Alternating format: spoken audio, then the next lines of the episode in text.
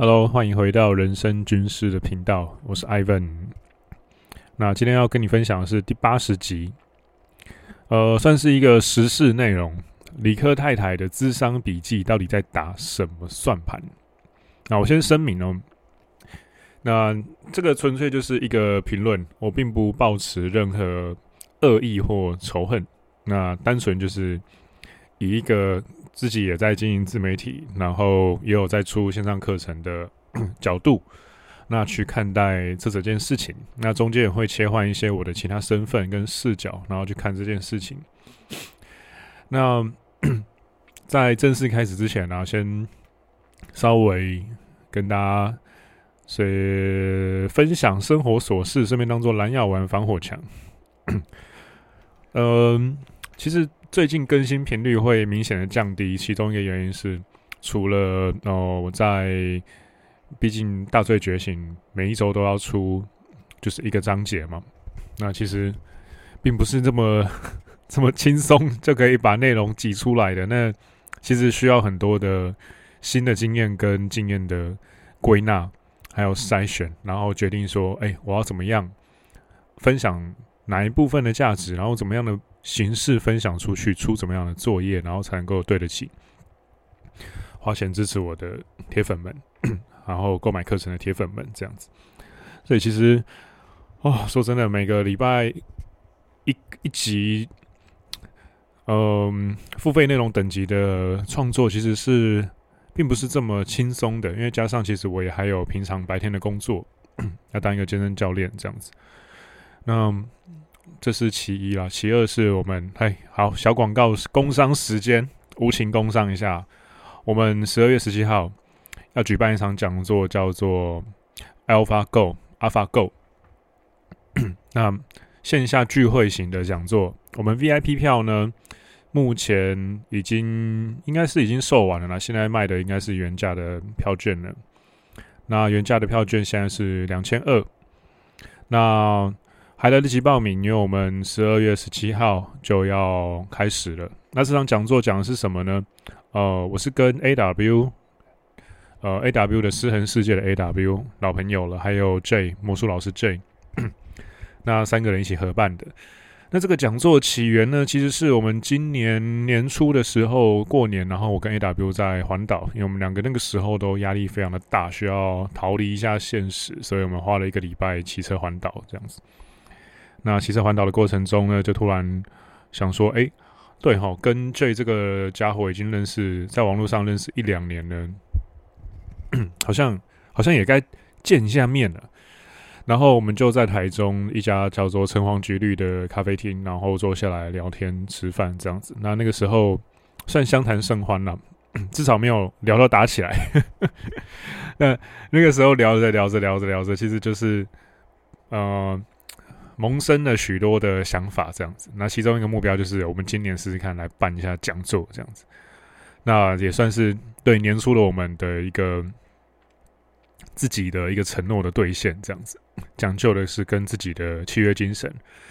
那这一帮这一场讲座下的副标是三种 game 引爆身为男人的绝对潜力。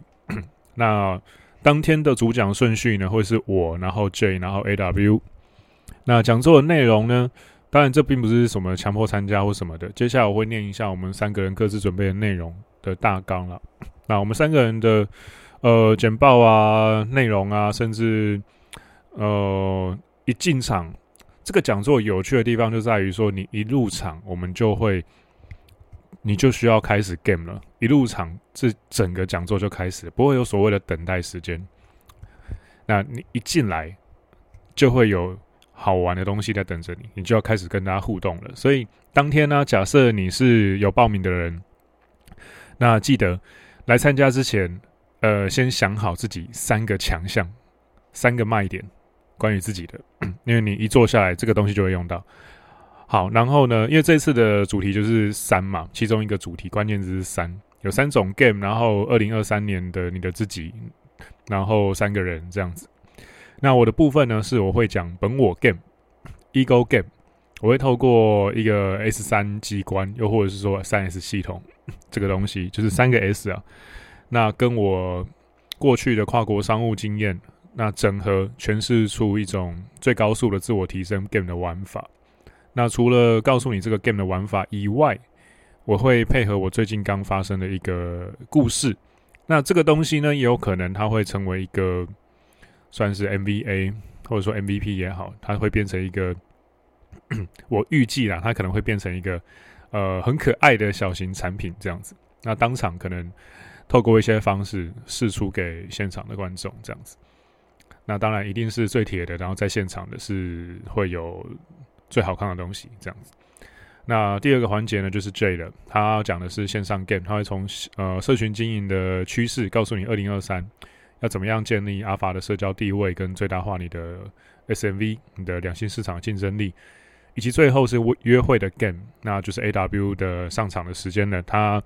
实战过上百场约会的经验分享给你，怎么样打造跟妹子最有效率的系统的 game？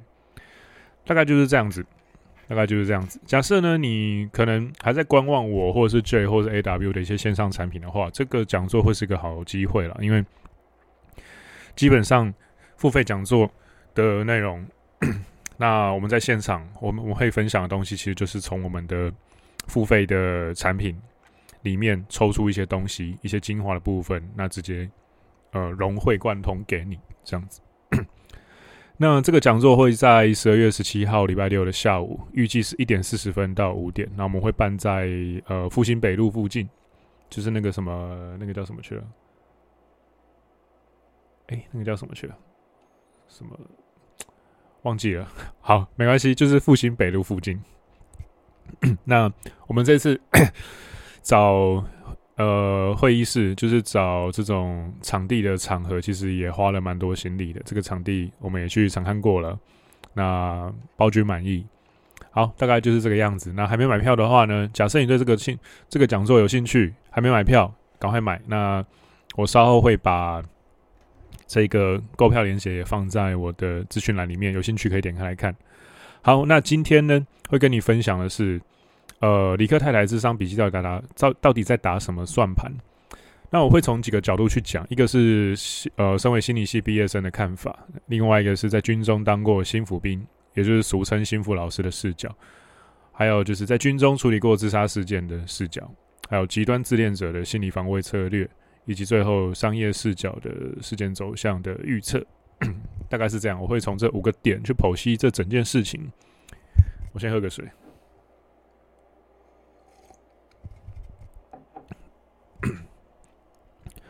好，那其实我觉得，假设你有一点 red flag 的概念的话，或是一些看人的经验的话啦，我自己当初在看到理科太太的时候，我就觉得她那个脸并不是 所谓的读理工的人的脸，她的脸其实她的那个面相，我觉得基本上就是有一种除了我以外都是韭菜的那种那种面相啊。你仔细去看，我觉得她的面相。他的脸的那个形状跟五官的那个角度，其实跟 Amber Heard 很像，就是归零了强尼戴普的那个他的他的前妻很像，有一种很类似的感觉，而且下巴的那个棱角非常的分明。有兴趣的人可以去呃比对一下。当然，这个东西纯粹是主观意见，它没有半点科学根据，单纯就是我的经验法则这样子。那身为心理系的学生的视角是什么呢？这件事情其实它主要争议就是说，李克太太她要卖一个线上产品，然后是她过去智商的结果，然后想要跟大家分享这件事情。那 他就被心理学界还有精神科或是精神病理学界给炮轰，因为其实呃非相关科系产业的人可能不太知道，其实你要当心理师。并不是那么简单的，我们还有分成呃，智商心理师跟呃三类组的呃心理师，它是完全不一样的。那当然有一个鄙视的产业链啊，就是你要你要呃三类组的，就是有读生物的心理师，他是可以看脑伤的，基基本上就是他可以去帮你照呃可能呃核磁共振啊，功能性核磁共振啊，就是 f m r 呃 F 呃 MRI 或是 fMRI 之类的东西，那。他可以去多看这些症状。那智商心理师就是纯粹，比如说像师大之类的那种比较文科的可以少读一门呃生物啊，或者是说认知心理学啊，或者是呃脑科学方面的东西，它可以少读很多科目，但是它的我记得它起薪也会比较低。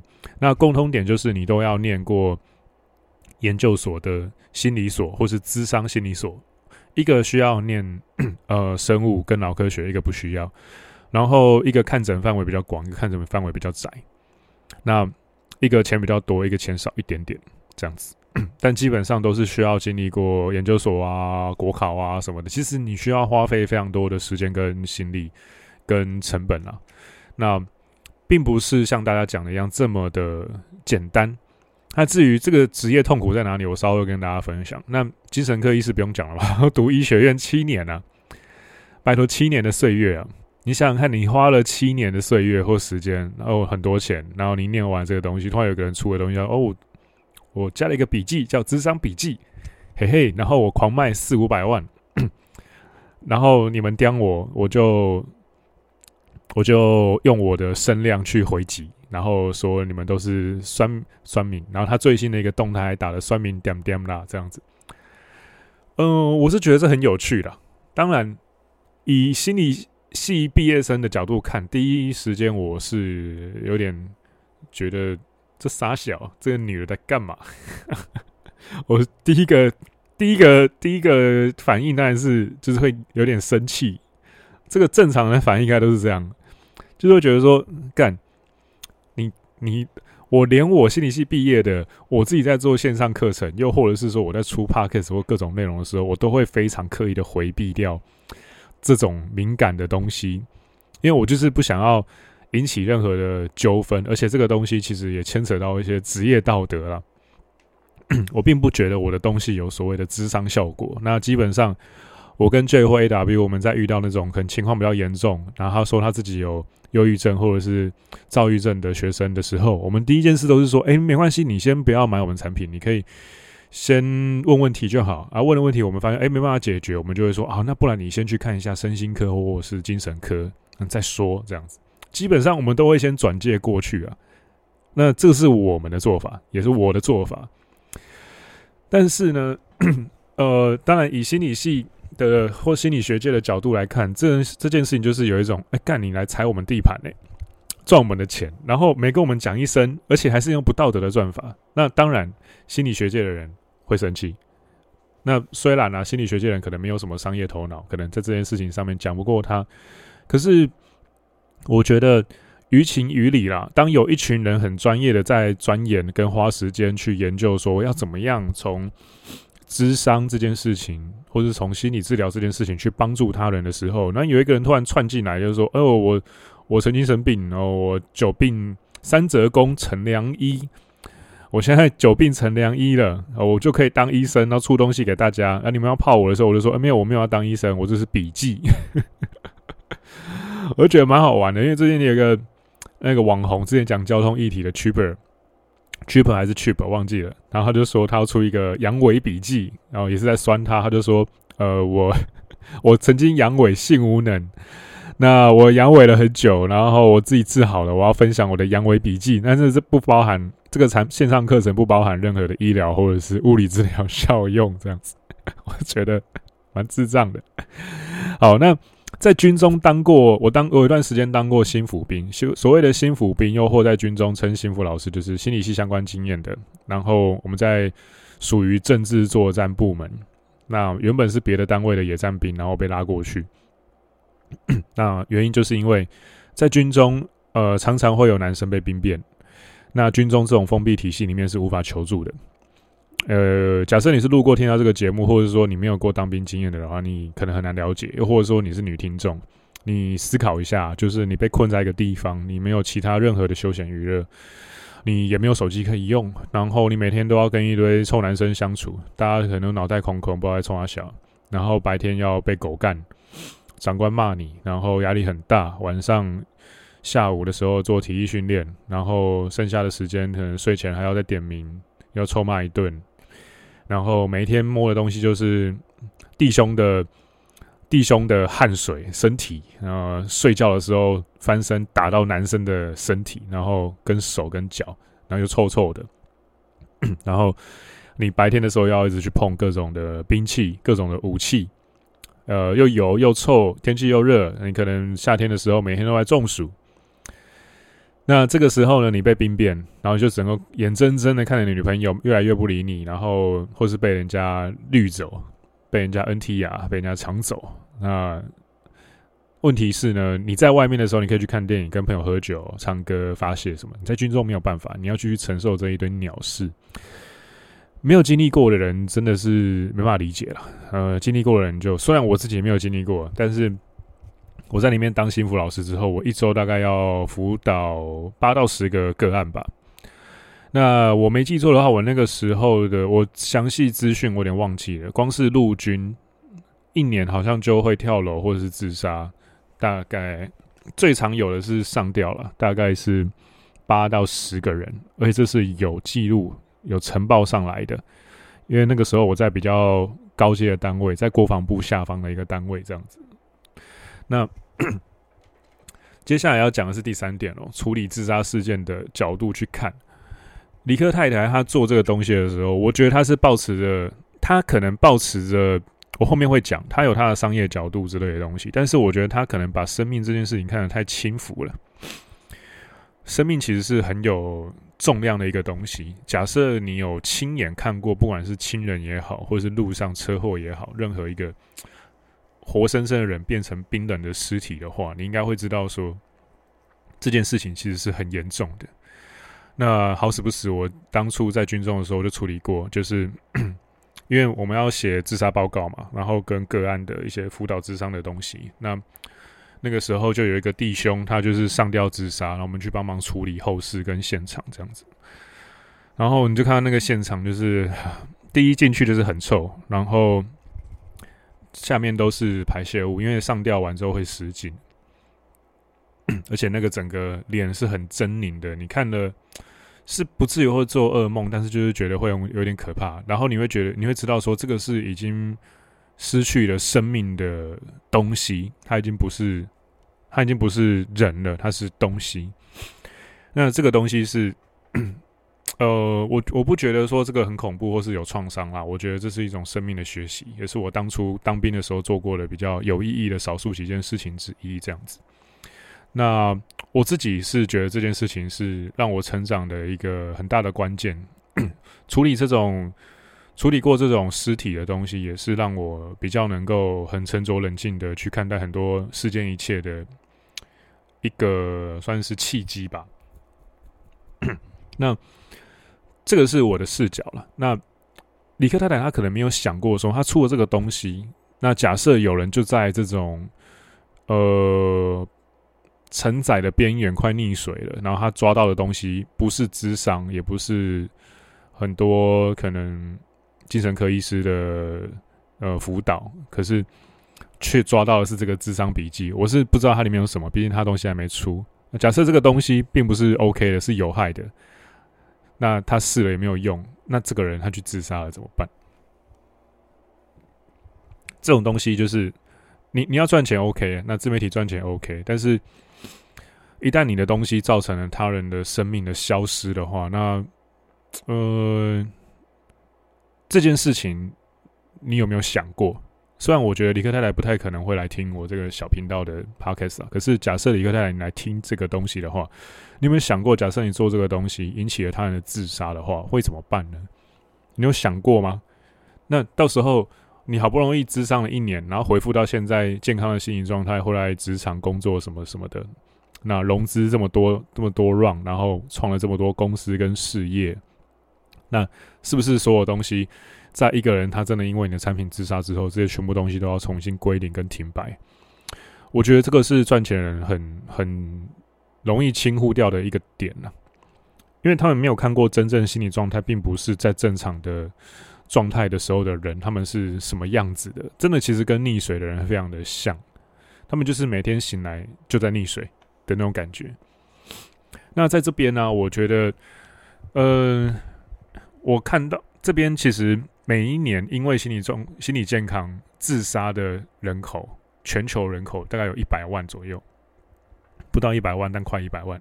台湾在民国一百一十一年的时候，自杀的人数就有三千六百余人哦，比武汉肺炎死掉更多，没有错，比 自杀的人人口比武汉肺炎的死亡率还要不的死亡数还要高。那这个东西是很可怕的。那我在理科太太身上啊，又或者是说，其实你们可以用相同的呃标准去衡量一些其他在做自媒体，又或者说以自媒体谋生的人有没有类似的倾向。我觉得其实自媒体要做得好，你必须要有一点点没那么健康的病态型人格的倾向，尤其是自恋的程度。那理科太太她的对各种东西的回击。我自己觉得啦，呃，他很符合一个诊断标准，叫做极端自恋者，没有到极患，但是是极端自恋的倾向。那这边是 接下来的东西，是我从《你所不知道的自恋狂》这本书里面引用的一段话。那这本书里面他写到这一段话，就是极端自恋者会高度仰赖三种。呃，防卫策略就是心理的防卫策略。他们一直需要撑住膨胀的自我形象，然后连最轻微的批评都无法接受。那 甚至可能对挑剔他们毛病或拒绝他们的人发动凶猛的攻击。来看看他的那个回文是不是这种这种感觉？酸民点点呢？然后写了一堆东西。他第一件事情，好，然后接下来呢，这三种防卫策略是什么呢？第一，他们会把自己的过错归咎于你。诶。酸民点点啦，这句话好像是在讲这个哈。然后第二点是，他们会用优越感跟轻蔑的态度对待诽谤他们的人。呃，他的那一篇 FB 的回文下面那个文字，我觉得就很像啊。其实感觉都只是在，他并没有在，他并没有在采纳他人的意见的意思。他从头到尾其实都在反击。那第三点呢，是即使只是轻微的挑战他们的自尊，都足以让他们发火，并且愤怒的回击。我自己是觉得八十七分像了。那这本书后面还提到一点，就是极端自恋者的膨胀的自我重要感以及没有同理心，会对周围的人带来痛苦与混乱。我觉得这很有趣一点，就是有一个 Twitter 上面的东西，这不是我讲的哦，有 Twitter 上面的东西提到说，卖智商笔记的理科太太，那思考既不理性，然后心理也不健康。然后也不是太太，现在单身。那我自己觉得啊，看他跟理科，呃，理科先生当初分分手离婚的那个过程，我自己觉得理科先生就是他就是最弱的一点，就是他不懂得怎么讲话，而且他是那种看起来很好欺负的类型，好好先生型的。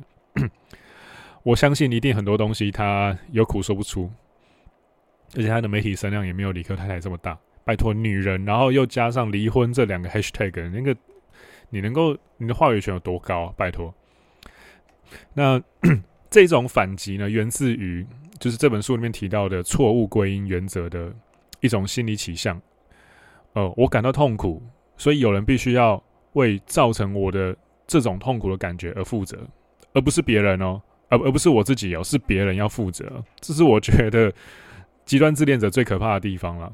尤其是他又是高功能，就是高智商，然后又有商业头脑，那在社会上有一定地位。例如像李克太太，其实我自己觉得很多网红都有这种倾向。你可以去好好的听这一集 podcast 的，你可以用这样的标准，就是他们有没有很容易把自己的错怪别人？他们会不会会不会用优越感跟轻蔑对待呃给他们负面评价的人？又或者说只是轻微的被挑战自尊都会愤怒，都会发火，而且是那种。不是那种一般的生气，是真的很生气那种生气哦。嗯、我自己是浮现出很多影子啊。从我开始做自媒体以来，那前阵子大概八九月那个时候啊，就遇过一次啊。那其实我觉得那个时候来的那个攻击哦，我后来是就没有做任何反击了。那我也不觉得需要做任何反击，而且曾经曾经是尊尊敬过的对象，曾经。在对，因为这件这整个东西，其实我觉得就是一些恶意搬运者加上一些误会，但是对方没有求证，那然后引发的误解。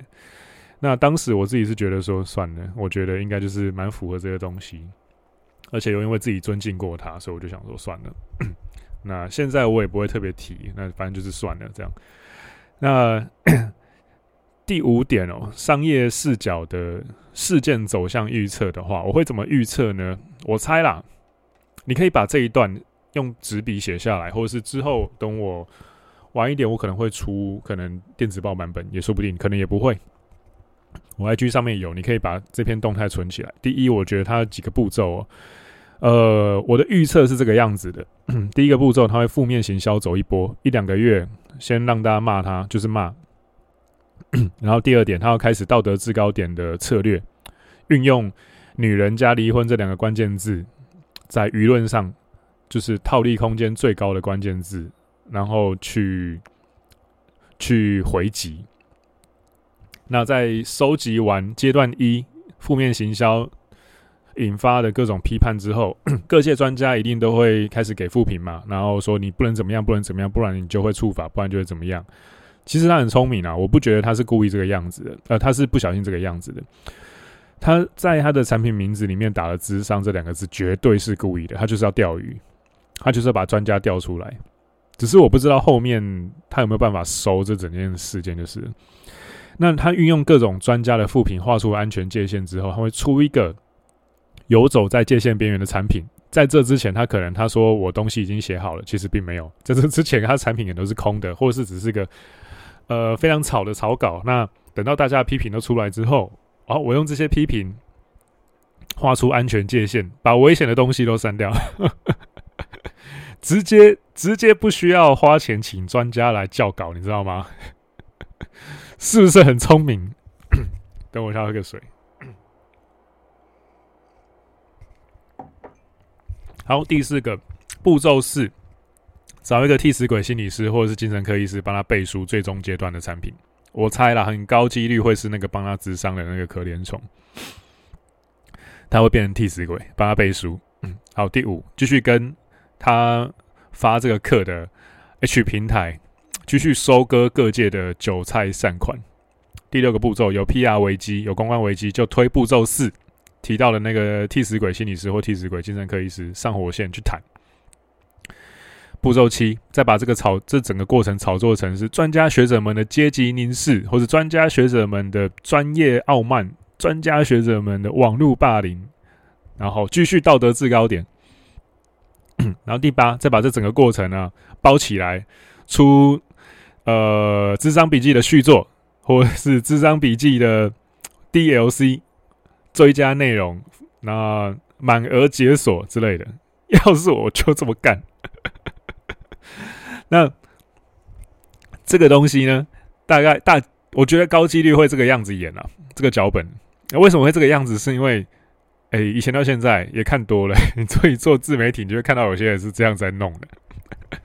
我我自己没有这样做，是因为我还是正常人啊。我觉得我做这种东西，我晚上会睡不着，我会有一点道德感上的冲突啊。我不太敢这样，我胆子比较小。那但。但问题是，观察到的东西也多了之后，看了很多商业模式之后，你会发现，其实大概就是这样子 run 了。然后，接下来第九个步骤呢，分享这个心心路历程，或是走受害者路线，基本上就是 Me Too 的那一招了，那一套，只是矛头指向心理学界或精神病理学界而已。那 这个东西，它可能可以出一个续作，或者是说被霸凌之后的、被网络霸凌后的智商笔记续作之类的。被霸凌后的叉叉叉叉之类的，我猜会是这个样子。我猜会这个样子。那第十个步骤就是平息之后呢，这整件事情再包成故事啊，延上节目，比如说可能再去来个什么伯恩的延上理科太太，然后再次的洗白自己。我自己觉得这整件事情其实对他来说，可能就是像这个样子，只是个脚本而已啦，就是一个 OK 最近要跑的那个 side project。哇！引发一个公关危机来行销啊、呃，大概这样子操作，嗯、大概就是这个样子。但好结论哦，讲结论就是，我们先撇开这样子可不可以赚钱啊什么的。其实心理健康需要受到照顾人，就是像在溺水的边缘，像我刚刚讲的一样。那这个时候，任何浮木过来，他不管三七二十一去抓住。这种状态下，你要叫他说理性思辨或干嘛的？因为我记得他上面好像两千多个人买了嘛，所以他基本上已经进账四百多万了。拜托，你失恋的时候，你被归零的时候，你被破产的时候，你要么就是很难过嘛，哭的要死；要么起来跟个跟个那个僵尸一样，人家说什么都把信，什么偏方都要去试。你这种东西，我就我看到哦，一个智商笔记还两千多块而已，哎、那我是不是假设是你，你会不会买？我觉得你不能够怪买的人啊，那应该要怪的是你能不能你去可不可以这样子运用人的弱点？我自己是觉得，像我的那个自媒体好朋友 J 就讲得很好，你可以用这种超强的骗术的技巧去做去经商，但是你要卖的东西可以卖得很正派，也就是说，你可以有很邪恶的销售能力，但是你卖很正义的东西，你是真的要让大家成长的东西。那。我自己就是觉得 A W 跟 J 是类似的人，跟我类似的人，他们不会卖没有良心的东西，然后，所以我才跟他们常常会合作，名字挂在一起的。呃，有些人确实是我自己觉得在挂羊头卖狗肉，又或者是说他打着某些旗帜，但是他卖的东西是很恶德的，或者是内容是很虚的，又或者是说你沿着他的正在做的事情往前方看去，未来是一片虚无的那一种。那我就不点名是谁。你有看到的话，其实我是不特定的指多数人了。当你在看到任何一个人在兜售线上产品，不管是我也是一样哦，你要先怀疑说，诶，到底是他卖这个东西为什么要卖？对他有什么好处？除了金钱以外，那我自己觉得李克太太她绝对是个聪明人，非常聪明，可能甚至连我这种等级的人，他都会觉得说，妈，你这个笨蛋，干你这粉丝六七百个人而已，干这个。讲座也才几十个人而已，你这种小咖，你敢来说你很强什么的？我猜他可能也不会理我。那，但是我还是会尝试着去模拟说，假设我是他，我是一个这么聪明的人，然后我还是一个网红的身份的话，我很执意要这样子做，去卖，用这个名字去卖咨商笔记的话，有什么可能性吗？嗯，可能。第一个可能性就是我他妈超想要钱，我就是超需要钱，我就是要钱，我不管，我就是要赚钱，我是不择手段的赚。第二种可能是，呃，可能他没有恶意，只是可能他的现实观只是有一点扭曲，他可能打从心里觉得说，我这个东西可以拯救世间一切世人，就是超强，我一定要出这个东西，造福其他跟我一样有过类似经历的人，这样子。那，但我是觉得第二种几率蛮低的啦，应该是纯粹第一种。他看起来并不像是这个这么有道德、这么正义的人。从他过去的行为去判断的话，去参考的话，对。那这是我看到这整件事情的一个晚上之后，我从各种不同的角度去剖析跟分析之后得到的感想了。那当然。不一定完全正确，也充满着我的主观。但是有兴趣的，你可以去看一下这本书，叫做《你所不知道的自恋狂》。我觉得你把这本书跟这件事件对照着去看一下的话，你会发现说，其实会有很多东西，包含他自己是个心理生病的人。心理生病人到底能不能够教其他人怎么克服自己的疾病？这件事情本身就很吊诡。以及从假设你是智商界的人、心理学界的人去看这件事情。你遇到这种事情的话，你觉得你们这个业界该怎么样去对这件事情出反应、做出反应？嗯，第三是假设你也在做自媒体的话，那这整件事情、整个商法、整个过程里面有什么是你值得学习的商业手法，跟什么是你看得懂，但是你不想这么做的商业手法？那为什么？那这应该就是你跟理科太太这种人的区别。我自己是觉得啦，有区别比较好。那有那个区别的话，最好是赶快好好的记住这个有区别的自己。嗯、我自己是觉得有些钱可以赚，有些钱不能赚。那不能不能赚的那种钱赚多了，你会变成一种，你会变成一种像是越来越越来越不像是一个人的的东西。那这个东西。以赚钱为前提来说，代价到底是很大还是很小？你觉得可接受不可接受？这当然就是 up to you。但是我自己是觉得，我目前的我没办法了，所以至少我有生之年是不会出这种东西了。我也不会出什么觉醒笔记啥小的，在那边贩卖，用自己的可怜吸引注意，然后然后说哦，归零三小很可怜什么的，我是觉得那个还好，那个真的还好。